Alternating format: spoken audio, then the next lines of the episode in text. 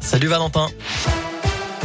Salut Cyril, salut à tous. À la une de l'actualité, nouvelles mesures sanitaires et nouveaux protocoles à l'école. Le gouvernement vient de dévoiler les nouvelles règles qui s'appliqueront. Retour des vacances d'hiver, des allègements conséquents selon le ministre de l'Éducation Jean-Michel Blanquer avec un retour au protocole de niveau 2. Alors que faut-il retenir? On fait le point avec vous Léa Grillet. Oui, tout d'abord dans les écoles, un seul autotest à réaliser pour les enfants cas contact au lieu de trois actuellement. Il sera à faire deux jours après l'annonce d'un cas dans une classe. Les parents n'auront plus besoin de faire une attestation sur l'honneur. Plus de masques dans les cours de récréation pour les enfants comme pour les adultes, mais il restera obligatoire en classe. Plus de masques non plus pour les activités sportives à l'intérieur, à part s'il s'agit de sport de contact. À noter également que le brassage des élèves se fera par niveau et non plus par classe. Enfin, le port du masque ne sera plus obligatoire dans les lieux clos soumis au pass vaccinal à partir du 28 février, à part dans les transports. Merci Léa. Toutes ces mesures entreront en vigueur le 28 février. Et puis à l'école, c'est un allègement qui vient en parallèle de l'amélioration de la situation sanitaire, notamment dans l'Académie de Lyon.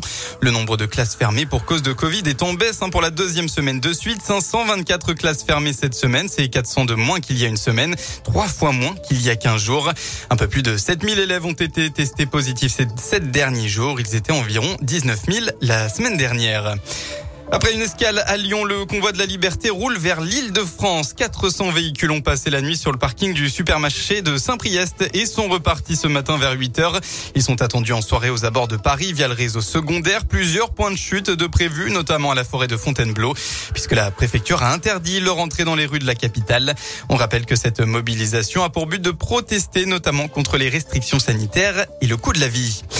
Pour les habitués de la trottinette, si vous utilisez l'application FreeNow, bonne nouvelle pour vous. La première plateforme européenne de multimobilité intègre aujourd'hui les trottinettes électriques DOT à Lyon.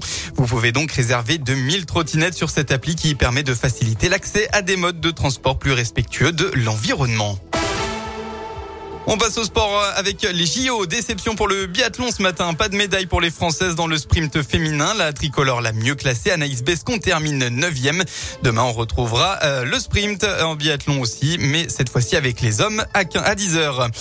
À Lyon, il y a du football féminin ce soir avec un match en retard de la 12e journée. L'OL reçoit Soyeux à 21h. Objectif 14 victoires en 14 matchs. Et puis enfin en basket de l'Euroleague, l'Asvel reçoit les Grecs du Panathinaikos Athènes à 20h. Villeurbanne est 13e et un peu décroché après un bon départ.